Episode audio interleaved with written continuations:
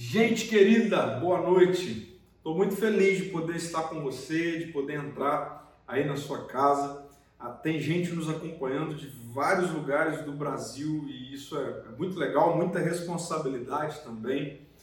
Eu quero que você tenha muita expectativa nessa noite. Muita expectativa não em quem vos fala, mas muita expectativa ah, no Espírito Santo de Deus, na presença verdadeira de Deus entre nós. Deus não está num prédio, Deus não está num templo, Deus está entre nós, Deus está em nós. Por isso, nós podemos ter expectativa. Certamente, Jesus será exaltado através da Sua palavra, certamente o Espírito trará transformações para minha vida e também para a sua vida. Quero orar. Senhor, muito obrigado. Obrigado porque a gente pode ter convicção dessa verdade. O Senhor está em nós, o Senhor está entre nós. Por isso, enquanto estamos agora diante da tua palavra, nós queremos nós nos colocamos de forma submissa e reverente a tudo que o Senhor quiser fazer ah, nas nossas vidas de forma muito pontual, pessoal nessa noite, em nome de Jesus.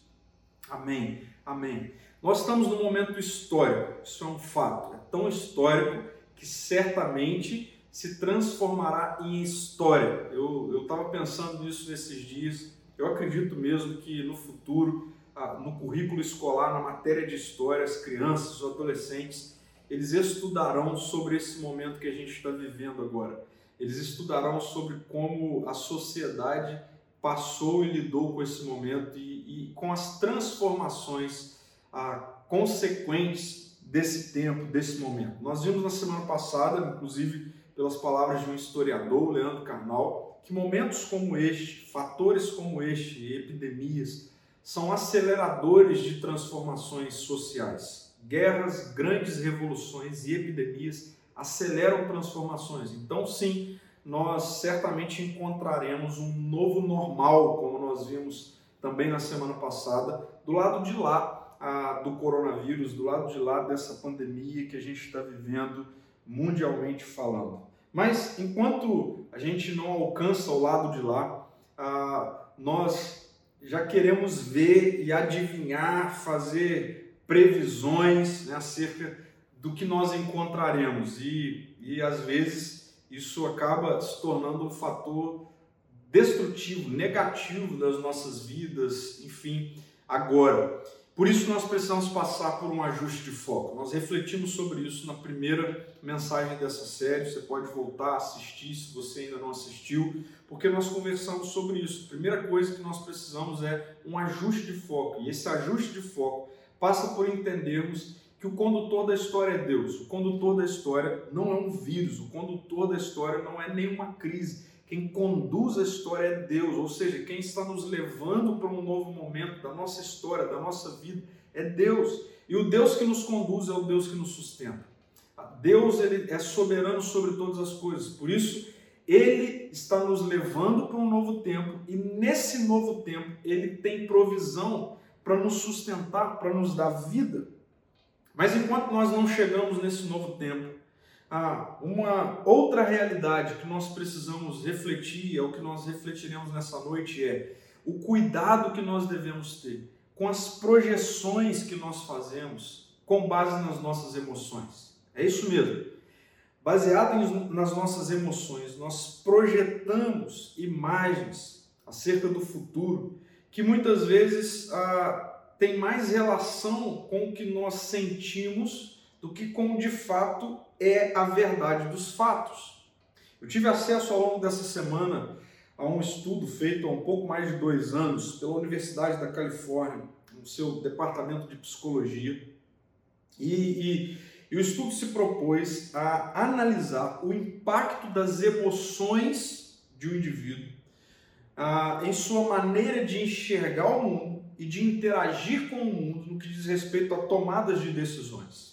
E veja só o que um dos pesquisadores relatou. Ele disse o seguinte: nós não somos passivos às informações do mundo e depois reagimos a elas. Não. Nós construímos percepções do mundo conforme elas vão sendo arquitetadas como experiências. Os nossos sentimentos afetivos são determinantes fundamentais nas experiências que criamos. Então, veja, os nossos sentimentos E ele continua dizendo que nós não percebemos o mundo somente através dos nossos sentidos externos. Nós o vemos de uma maneira diferente quando estamos nos sentindo agradáveis ou desagradáveis. Ou seja, aquilo que nós sentimos, nosso interior, nossas emoções, impactam a maneira como nós enxergamos o mundo à nossa volta. Então, ah, o artigo que eu, que eu li né, e que tive acesso a esse estudo, ele conclui a, a, a reportagem ali da seguinte maneira. O experimento, ou seja, esse estudo, é mais uma evidência de que o que vemos e percebemos em nossa vida não é transparente, mas é um reflexo é um reflexo das representações mentais que fazemos a partir daquilo que nós sentimos. Ou seja, as nossas emoções exercem uma influência direta na forma como nós projetamos, nós enxergamos o mundo à nossa volta. Essa semana eu tive uma experiência, ah, eu diria, tanto quanto trágica. Né? Eu estava, acordei, peguei a minha xícara de café e fui requentar um pão de queijo. Ah, um pão de queijo que estava muito gostoso, aliás, mas requentado ele ficou um pouco duro e, e enfim, comendo o pão de queijo, eu percebi que ele estava mais duro do que de fato ele, ele estava. E quando eu fui ver, é porque eu não estava mastigando o pão de queijo, mas um pedaço do meu dente. É isso mesmo, eu quebrei uma parte do dente comendo um pão de queijo. E o lado bom de ser casado com uma esposa dentista, casado com uma dentista, que rapidamente eu já estava num, num consultório com ela, mas eu não vou me esquecer por um bom tempo da reação ah, da minha esposa quando ela viu o que de fato tinha acontecido. A gente pensou que tinha trincado um pedacinho e tudo mais, mas quando eu vi a reação dela, eu falei, não foi só o que a gente achou que seria e de fato não foi. E resumindo aqui, tornando curto uma história longa, eu tive que extrair o dente e colocar outro dente no lugar, perdi o dente completamente por causa de um pão de queijo requentado. Então, cuidado com pão de queijo que você vai requentar. Mas a questão é, enquanto não chegou o dia da cirurgia, eu, eu fui fazendo perguntas para Marina acerca do que é que ia acontecer, como que ia fazer isso ou aquilo e tal. E as minhas emoções, os meus sentimentos começaram a me sabotar. E eles me sabotaram da seguinte maneira: eu comecei a sentir muito medo. Quem me conhece sabe que eu tenho muito medo de dentista. Uh, e, e o medo começou a projetar na minha mente uma cena terrível. Eu sentado na cadeira do dentista, e aquele monte de instrumental ao meu redor, terríveis, e, e barulho, e muita dor, e muito sangue, enfim, e, e, a, e a anestesia que não ia pegar. Eu comecei a projetar tudo isso. Mas o que estava acontecendo é que os meus sentimentos, a minha emoção, estava sabotando o que de fato aconteceria. E eu senti tudo isso, toda essa tragédia eu fui levado a uma experiência com riqueza de detalhes que não foi real. Eu acredito que isso pode estar acontecendo com muitos de nós, com você, nesse momento.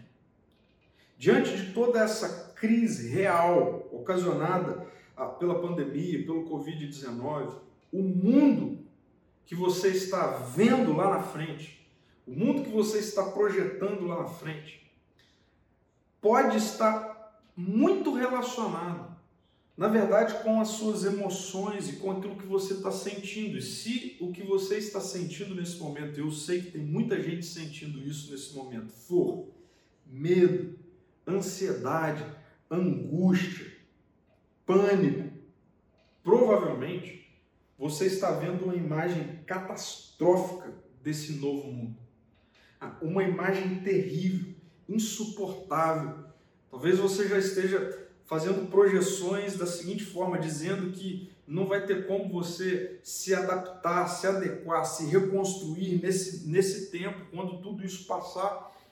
Isso já está fazendo você desmoronar agora mesmo. Então veja, por quê? Tudo isso porque as nossas emoções, elas reagem a iminentes desafios. A ciência mostra isso, a psicologia mostra isso. E muitas vezes reage fazendo projeções com base nesses sentimentos ah, de medo, angústia, pânico, ansiedade, nos faz enxergar algo terrível.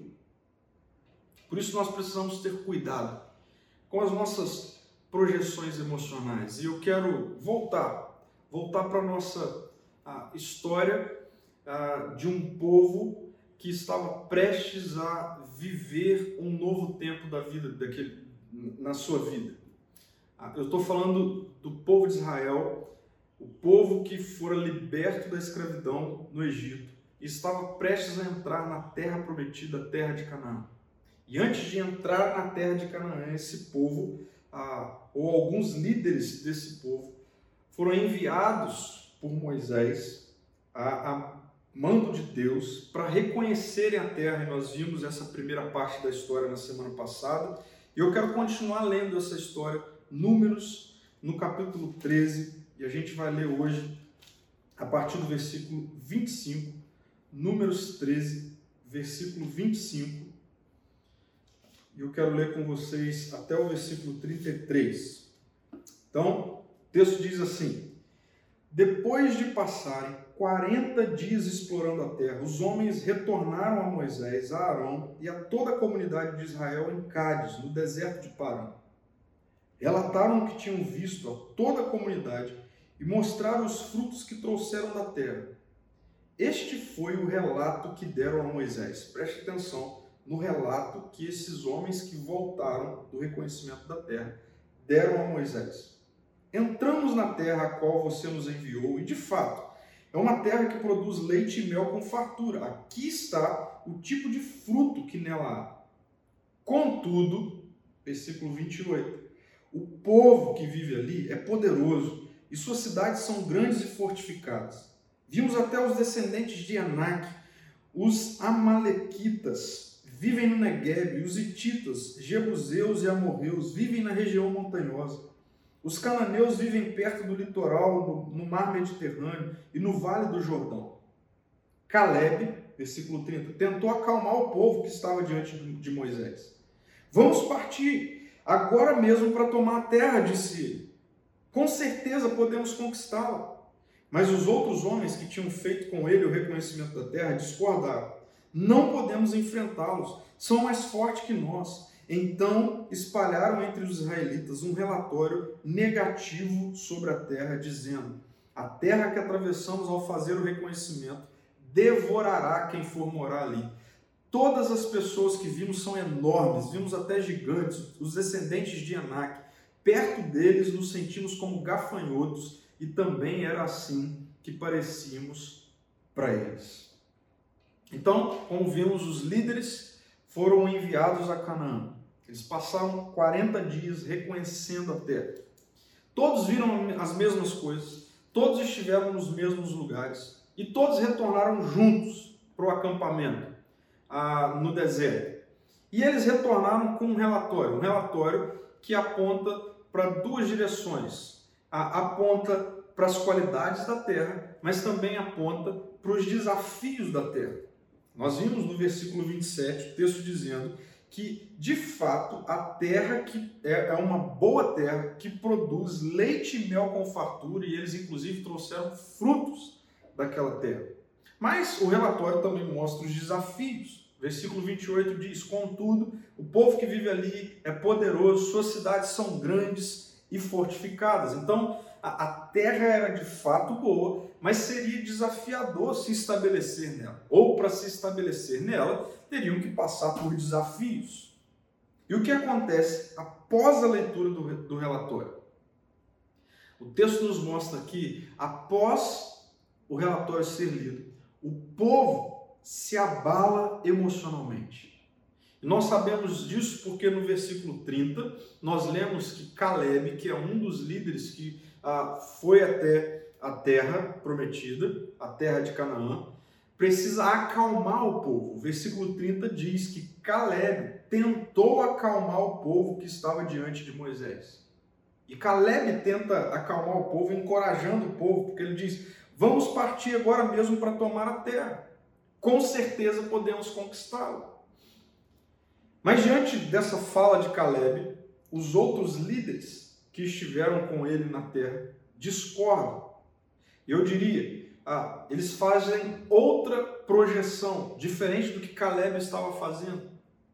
Nós sabemos que ah, dois, doze, doze líderes foram enviados. Dois desses líderes, desses doze, ah, tentaram encorajar o povo, não apenas Caleb, mas também Josué. O capítulo 14 vai nos mostrar isso. E dez líderes discordam, fazem outra projeção. Versículo 31 diz: Não podemos enfrentá-los, são mais fortes que nós. E qual é o resultado disso? Qual é o resultado de dez líderes discordarem de dois líderes? De dez líderes fazerem uma projeção diferente de dois líderes? Tudo isso deu ah, no que o versículo 32 nos mostra. Então espalharam entre os israelitas um relatório negativo sobre a terra. Um relatório negativo dizendo: a terra que atravessamos ao fazer o reconhecimento devorará quem for morar ali. Então, de um lado, nós temos Caleb e Josué tentando encorajar o povo a entrar na terra. Do outro lado, nós temos dez líderes desencorajando o povo a entrar na terra. E a consequência foi que o relatório que se espalhou sobre a terra, acerca da terra, foi um relatório negativo. Agora preste atenção, com base em que esses dez líderes fizeram essa projeção que desencorajou o povo? Com base no que eles estavam sentindo, com base nas suas emoções. E o que eles estavam sentindo era medo, insegurança, diante dos desafios que eles viram na terra. A projeção feita pela maioria dos líderes foi essa projeção trágica que o versículo 32 nos mostra. A terra que atravessamos devorará quem for morar nela. Todo mundo que se estabelecer lá será devorado por ela. Mas o que é que leva Caleb e Josué a fazer uma outra projeção? Porque é interessante que Caleb não desmente o relatório. Caleb, em momento algum, nega a presença de desafios. Caleb não, não diz que não o que esses líderes estão falando não condiz com o que eu vi. Ele não disse isso. Ele não disse que ah, ele não se deparou com de fato cidades fortificadas, homens fortes, poderosos. Não, Caleb não diz isso. Ele não nega os desafios. Mas ele faz uma outra projeção. Ele reage aos desafios ou ele reage a tudo aquilo de forma diferente. Mais uma vez citando o versículo 30, Caleb diz: Não, vamos partir agora mesmo, vamos tomar a terra, com certeza nós podemos conquistá-la. Eu, eu gosto dessa expressão de Caleb, com certeza nós podemos conquistá-la.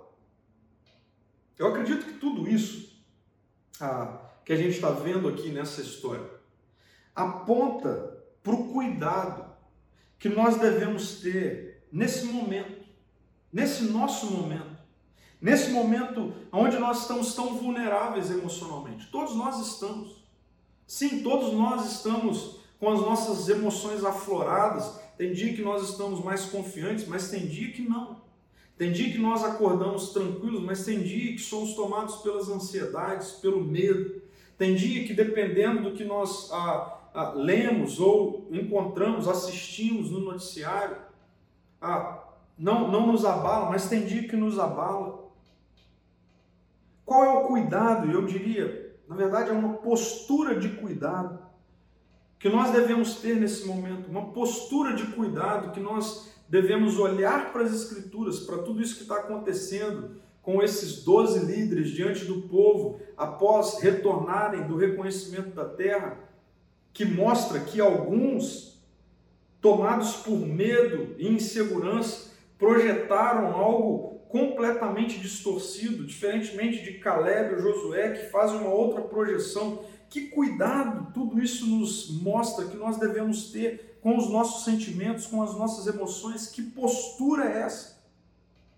Uma única postura. Nesse momento, momento de tanta vulnerabilidade emocional, nós precisamos submeter as nossas emoções à fé no Deus que está conduzindo a história. Vou repetir isso. Nós precisamos submeter as nossas emoções à fé no Deus que está conduzindo a história. Nós afirmamos isso na semana passada. Deus é o condutor da história. Nós afirmamos isso. Isso fica muito evidente logo no início, capítulo 13, versículo 2 de Números, quando Deus chama Moisés e a orientação que Deus manda Moisés dar para os líderes é escolher os líderes e mostrar que Deus estava os enviando para essa terra, uma terra que Deus estava dando a eles.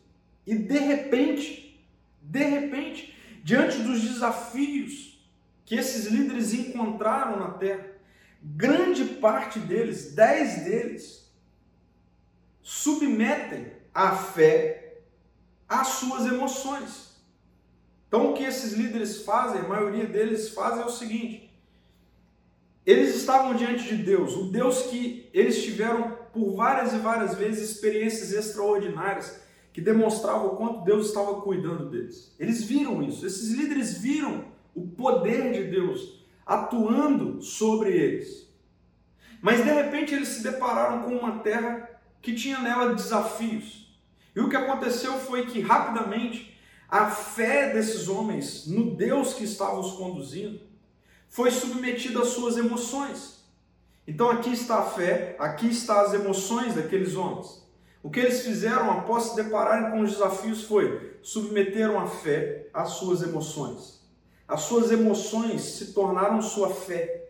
As suas emoções se tornaram aquilo que estava conduzindo. Mas nós temos Caleb fazendo o contrário disso. E mais uma vez, não é que ele não tenha sentido medo ou visto o tamanho dos desafios. Eu acredito que Caleb viu os desafios, tá? também teve que lidar com, com as suas emoções, porque em momento algum ele, ele nega isso. Mas ao invés de Caleb submeter a fé em Deus às suas emoções, ele faz o contrário. Ele submete as suas emoções à fé em Deus. Eu não vou aqui hoje entrar no capítulo 14, isso vai ficar para a próxima semana. Mas eu quero apenas citar uma fala de Caleb diante do povo que nos mostra isso. Que ele estava, na verdade, submetendo as suas emoções à fé em Deus e ele queria, ele estava encorajando o povo a fazer o mesmo. Números 14, versículos 7 a 9 diz assim: Caleb está dizendo: A terra da qual fizemos o reconhecimento é muito boa. Então lembre-se, diante do relatório daqueles dez líderes, ou diante da projeção feita por aqueles dez líderes, o texto diz que o relatório que se espalhou foi um relatório negativo sobre, acerca da terra. E aí Caleb está dizendo assim, Números 14, versículo 7, a terra da qual fizemos o reconhecimento é muito boa. Agora preste atenção, Caleb diz, e se o Senhor se agradar de nós, Ele nos levará em segurança até ela e a dará a nós. É uma terra que produz leite e mel com fartura. Não se rebelem contra o Senhor e não tenham medo, não tenham medo dos povos da terra. Diante de nós eles estão indefesos. Não tem quem os proteja, mas o Senhor está conosco. Veja só Caleb apontando para a fé. O Senhor está conosco. Não tenham medo deles. E Caleb mais uma vez desafia aquele povo a não ter medo, a não sucumbir à sua emoção, ao sentimento de medo. Sabe, eu e você precisamos tomar cuidado com isso. Muitas vezes nós somos conduzidos pelas nossas emoções, pelos nossos sentimentos, como se fôssemos ainda escravos daquilo que nós sentimos. E mais uma vez, eu não estou aqui dizendo ah, que nós devemos negar as nossas emoções ou negar que nós sentimos, não. Você já me ouviu falar sobre isso.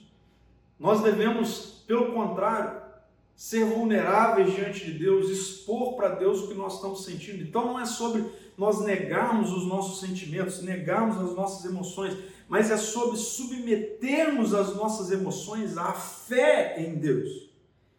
Nossas emoções Deus, nós precisamos submeter as nossas emoções há fé em Deus e não o contrário. Infelizmente, muitas vezes, nós lidamos de forma contrária. Nós muitas vezes lidamos com a nossa fé submetendo-a aos nossos sentimentos e às nossas emoções. Vocês querem ver? A prova disso é que ah, muitos de nós, corriqueiramente, ah, falamos o seguinte: tem dia que a gente não está bem emocionalmente, aconteceu alguma coisa, e aí a gente fala assim: hoje a minha fé está fraca. Ah, hoje eu não estou com muita fé. Aí tem dia que nós estamos bem emocionalmente, aí nós falamos assim: não, hoje eu estou com fé, hoje a minha fé está forte. O que, que isso demonstra? Isso demonstra o quanto nós vivemos submetendo a nossa fé às nossas emoções e sentimentos. Ao ponto de nós medirmos a fé com base naquilo que nós sentimos, com base naquilo que nós estamos sentindo, com base nas nossas emoções. E aí preste atenção nisso. Nós precisamos entender que a fé bíblica, a fé do Evangelho, a fé bíblica, não é algo que eu sinto, é algo que eu vejo. Agora preste mais atenção a isso. É algo que eu vejo, mesmo que eu não esteja vendo. É isso mesmo que você ouviu.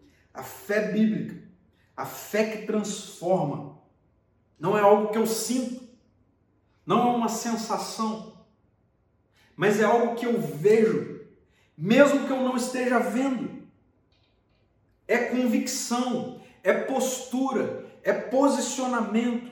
Eu me posiciono em direção à minha fé. E o que eu sinto não me reposiciona.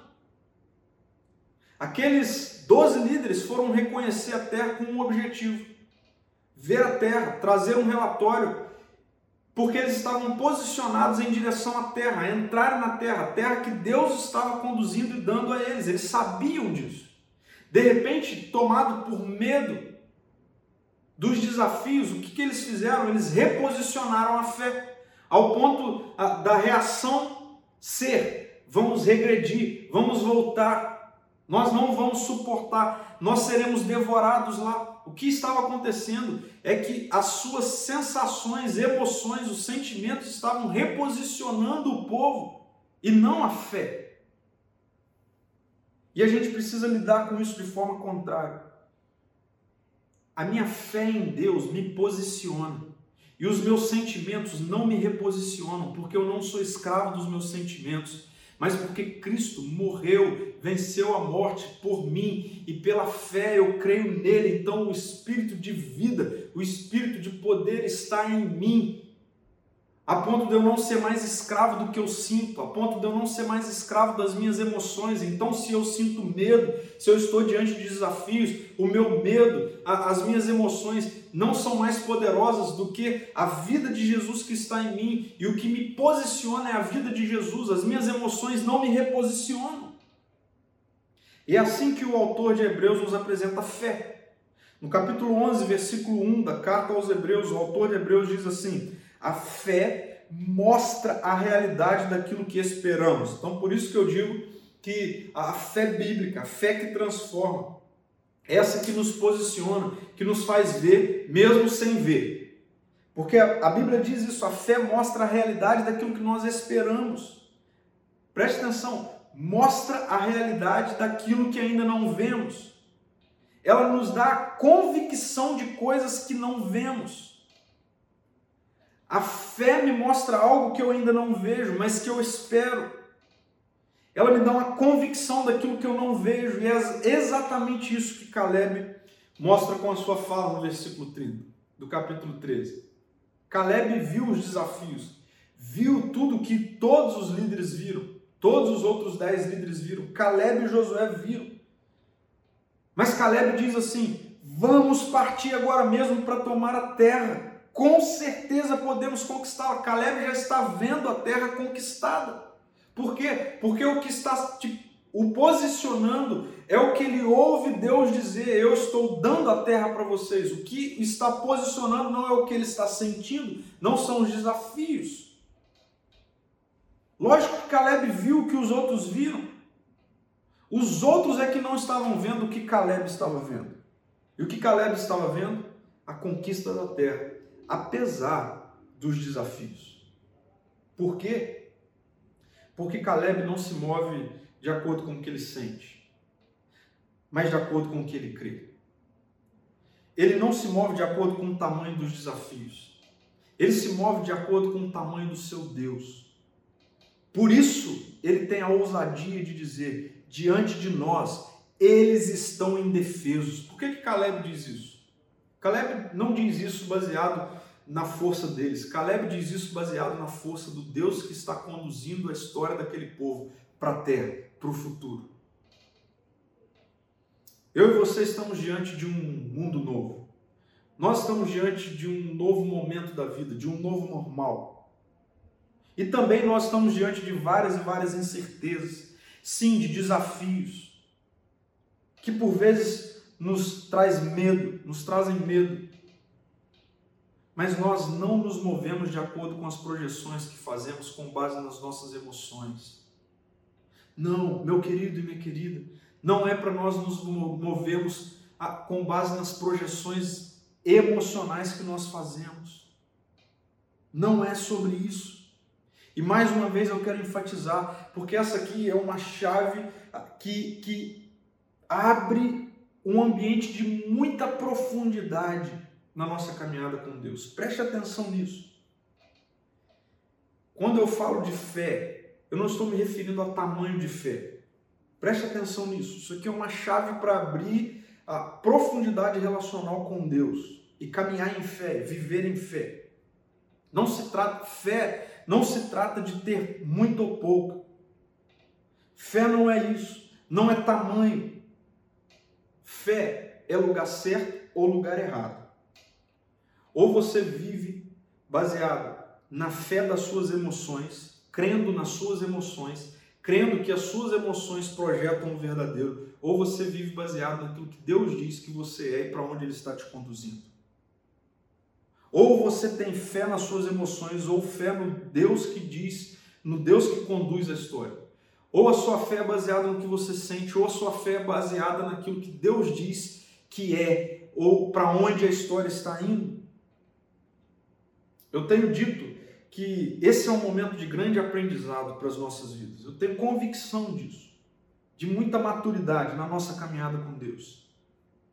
E a gente está diante dessa oportunidade de decidirmos, eu quero enfatizar essa palavra, é decisão. Decidirmos que a partir de agora nós iremos submeter as nossas emoções e os nossos sentimentos à fé no Deus que conduz a história, e não o contrário. Chega disso. Chega de viver, na verdade, tendo como fé prática as suas emoções. Seja, chega de ser conduzido por aquilo que você sente, chega de ser conduzido por aquilo que está no seu coração e na sua mente enquanto emoção, chega de ser conduzido um dia por medo, outro dia por coragem, baseado no seu medo e na sua coragem.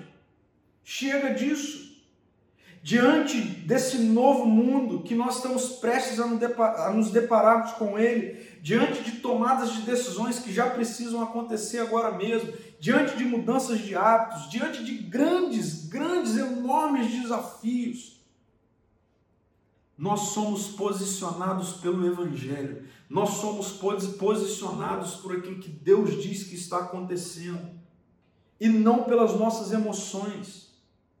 Nós não nos movemos tomando, tomando, tomando como ponto de referência o tamanho dos nossos desafios, nós nos movemos de acordo com o tamanho do nosso Deus. O nosso ponto de referência não deve ser os desafios que já estão e que virão. Nosso ponto de referência, aquilo que nos move, é o Deus que está nos conduzindo. Eu quero deixar claro para você mais uma vez, que tomar cuidado com as projeções emocionais não é negar as emoções, mas é submeter as emoções à fé no poder transformador de Jesus, do Evangelho. Eu já quero concluir te fazendo imaginar isso. É, e é verdade, a gente precisa imaginar isso. A gente precisa imaginar esse tempo, esse momento onde o que nos conduz não são as nossas emoções, não são os nossos sentimentos, mas é a nossa fé em Deus. Uma fé que nos posiciona e que nós não somos levados de um lado para o outro com base no que eu estou sentindo, com base nas minhas emoções, mas eu continuo posicionado com base na fé, no poder de Deus, no poder transformador, no poder condutor do Deus que está acima de todas as coisas e que nos ama. Nós vimos na semana passada, Ele é o nosso bom Pai. E Ele sabe para onde está nos levando. Nós precisamos seguir adiante com os nossos olhos fixos nisso. Essa é a nossa fé, a fé que nos posiciona não para regredirmos, não para voltarmos, mas para seguirmos adiante. Então, imagine só, você passar por esse momento tão desafiador que de fato é, vislumbrando um mundo novo, a partir de uma fé convicta no Deus que conduz a história e submetendo as suas emoções a essa fé, no lugar certo, na pessoa certa em Jesus. Isso é possível, isso é real. Quando nós olhamos para a cruz, para a obra consumada de Jesus naquela cruz e cremos no que ele fez no nosso lugar, cremos no seu sacrifício, o Espírito Santo de Deus é derramado sobre nós e nós vivemos na era do Espírito, por isso nós não somos mais escravos de nada, nem mesmo das nossas emoções, nem mesmo do que nós sentimos palavra de Deus vai dizer que foi para a liberdade que Cristo nos libertou. Somos livres, livres do poder das nossas emoções, livres dos redirecionamentos que muitas vezes os nossos sentimentos querem fazer na nossa vida. Por isso, cuidado com as projeções baseadas pelas suas emoções. Decida olhar para frente, submetendo as suas emoções ao Deus que está te conduzindo a um novo tempo na sua história ao novo tempo na sua vida profissional, ao novo tempo na sua vida familiar, ao novo tempo na sua empresa, ao novo tempo nos seus estudos, ao novo tempo. É Deus que está te conduzindo, não, são, não seja levado para lá ou para cá com base nas suas emoções. Continue seguindo adiante, assim como Caleb disse, diante do nosso Deus, diante de nós, qualquer desafio será se mostrará indefeso. Teremos desafios? Sim, mas não nos posicionamos de acordo com o tamanho dos nossos desafios. Nós nos posicionamos de acordo com o tamanho do Deus que nos chama de filho amado, filha amada e nos conduz. Todas as vezes, ao longo dessa semana, daqui para frente, que as suas emoções quiserem te posicionar, você precisa fazer algumas coisas muito práticas. Uma delas é orar. Você precisa falar com Deus. Fala com Deus. Fala o que você está sentindo. É medo, é ansiedade, é angústia. Você precisa falar com Deus. Ele é o seu bom pai. Mas você também precisa falar para você mesmo. Você precisa falar para suas emoções. Isso é prático. Você precisa falar para suas emoções que quem te conduz é o Deus, Criador dos céus e da terra, e não são as suas emoções ou os seus sentimentos. Você precisa falar com ela. Fale para você mesmo. Não é ela que conduz a sua história não é o que você sente que conduz a sua história, não é o que você sente que te posiciona ou te reposiciona. Quem conduz a sua história e te posiciona é o Deus que está te levando para um novo tempo, para um novo mundo, para um novo momento da história, para um momento da história onde Ele irá cuidar da sua vida. E esse é o cuidado que nós precisamos ter a partir de agora, quando as nossas emoções tentam projetar coisas que nos reposicionam e nos impedem de seguir adiante.